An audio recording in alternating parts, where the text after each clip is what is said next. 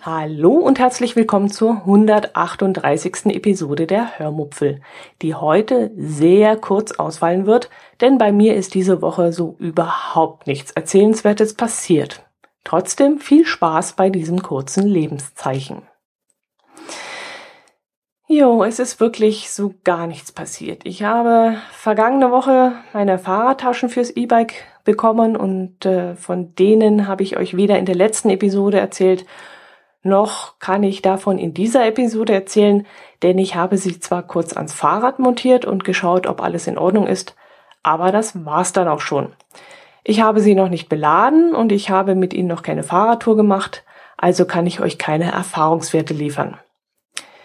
Ich denke also, dass ich euch erst davon erzählen werde, wenn ich damit mal eine Mehrtagestour gemacht habe und meine Erfahrung damit gemacht habe. Das wird dann vermutlich gescheiter sein. Aber ich kann euch davon erzählen, dass ich sie online gekauft habe, nämlich bei dem Händler actionsports.de. Nicht besonders gern, weil ich lieber die örtlichen Händler unterstützen möchte, aber wenn man insgesamt ungefähr 100 Euro sparen kann, dann werde auch ich schwach und überlege mir echt zweimal, ob ich mein nicht ganz einfach verdientes Geld so leichtfertig ausgebe. Neben zwei Packtaschensets habe ich mir nämlich auch noch eine Lenkertasche gekauft und den passenden Adapter dazu. Die Lenkertasche selbst hat zwar im Lieferumfang einen eigenen Adapter mit drin, da ich aber ein E-Bike habe und dieses E-Bike am Lenker vorne einen Computer hat und die Tasche dann eben, naja, um den Computer herum befestigt werden muss, brauchte ich eben einen anderen, einen etwas größeren Adapter und den habe ich dann in diesem Zusammenhang dann auch gekauft. Ich stelle da euch alles mal in den Shownotes zusammen als Links und wenn ihr Interesse habt, könnt ihr euch das Ganze mal anschauen. Und wenn es dann in die Praxis geht, werde ich euch natürlich mehr darüber erzählen. Das ist ein dickes Versprechen.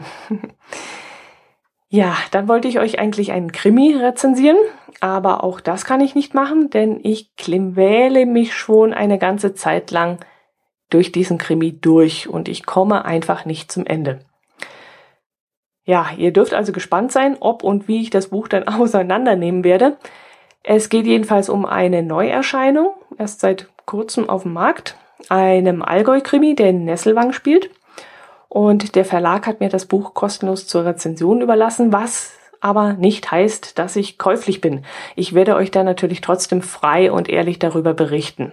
Aber wie gesagt, leider noch nicht heute.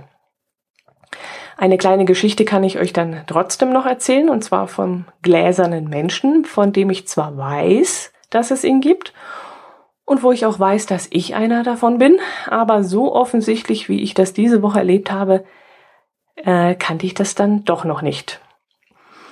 Mm, ich möchte das nächste Wochenende, also vermutlich dann, wenn ihr das hier hört, Freunde besuchen. Und dazu habe ich mir vor Ort ein Hotel gesucht, in dem ich übernachten kann. Das habe ich über mein Smartphone gemacht und zwar über die App von HRS, dem Hotelbuchungsportal. Ich habe also den Ort eingegeben, sagen wir mal einfach Buxtehude, um einfach mal einen Ort zu nennen, und habe mir ein paar Hotels angeschaut. Ja, und jetzt kommt's.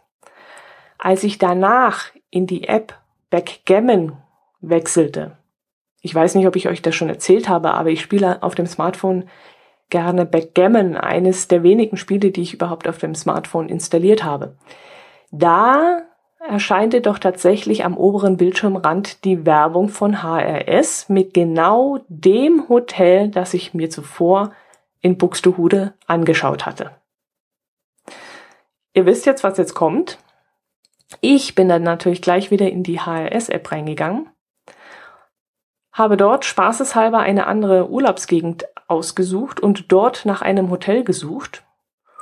Und ja, kurz darauf wechselte die Werbung in der Spiele-App auf das Hotel in der anderen Urlaubsgegend. Sehr amüsant war das. Nicht verwunderlich, eigentlich, aber in dem Moment habe ich dann doch ganz große Augen gemacht. Das Ganze zog sich dann noch ein wenig weiter. Ich habe noch eine andere App, mit der ich RSS-Feeds abonnieren kann. Also zum Beispiel, wenn ich einen Blog super finde und ich immer die Meldungen von neuen Blogbeiträgen bekommen möchte oder von neuen Kommentaren auf dieser Seite. Das kennt ihr ja sicherlich auch. Und ja, äh, diese werbefinanzierte Newsfeed-App zeigte dann plötzlich auch genau die gleichen Hotels in der Werbezeile an, die ich vorher angeschaut hatte. Jo, der gläserne Mensch lebt. Ist mir eigentlich wurscht, ehrlich gesagt. Ähm, sollen sie doch machen. Was ich allerdings nicht verstehe, ist die Tatsache, dass mir das Hotel angezeigt wird, dass ich, ja, für das ich mich interessiert habe und womöglich schon gebucht habe. Eigentlich müsste mir die App doch dann andere Dinge zeigen, die ich eben noch nicht habe, noch nicht gebucht habe, für die ich mich noch nicht interessiert habe. Also nach dem Motto, Kunden, die dieses Produkt gekauft haben, kauften auch bla bla bla bla. Okay, jetzt bei Hotels vielleicht etwas schwierig, aber dann könnte ja zum Beispiel ja, günstige Bahnfahrten vom Allgäu nach Buxtehude könnten eingeblendet werden oder vielleicht Flixbus, äh, Flixbus Werbeeinblendungen oder Aral-Werbung, weil wenn ich mit dem Auto hinfahre, muss ich ja auch irgendwann tanken oder vielleicht so Sonderaktionen von McDonald's oder sowas, weil vielleicht kehre ich ja auf dem Weg dorthin kurz mal zum Kaffee irgendwo ein. Also solche Sachen wären doch eigentlich sinnvoller in diesem Zusammenhang. Naja, das war aber alles, was bei mir spektakulär war. Ihr seht, es gab nicht mehr zu erzählen. Wirklich nichts Interessantes, was euch noch äh, interessieren könnte.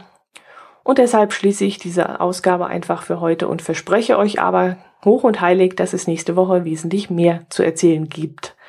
Aufgrund meines Ausflugs, denke ich mal, kann ich dann auch einiges mehr berichten. Und äh, ja, bis dahin hört doch einfach mal im Nord-Süd-Gefälle rein, indem ich äh, mit Jörn zusammen wieder unsere Unterschiede zwischen Norddeutschland und Süddeutschland abgeglichen habe. Am 15. Juli um 12 Uhr haben wir uns wieder in der Mitte Deutschlands virtuell getroffen und hatten wieder einiges zu erzählen. Ich wünsche euch damit viel Spaß und ansonsten verbleibe ich mit freundlichen Grüßen und hoffe, ihr hört auch nächste Woche wieder rein. Macht es gut. Servus.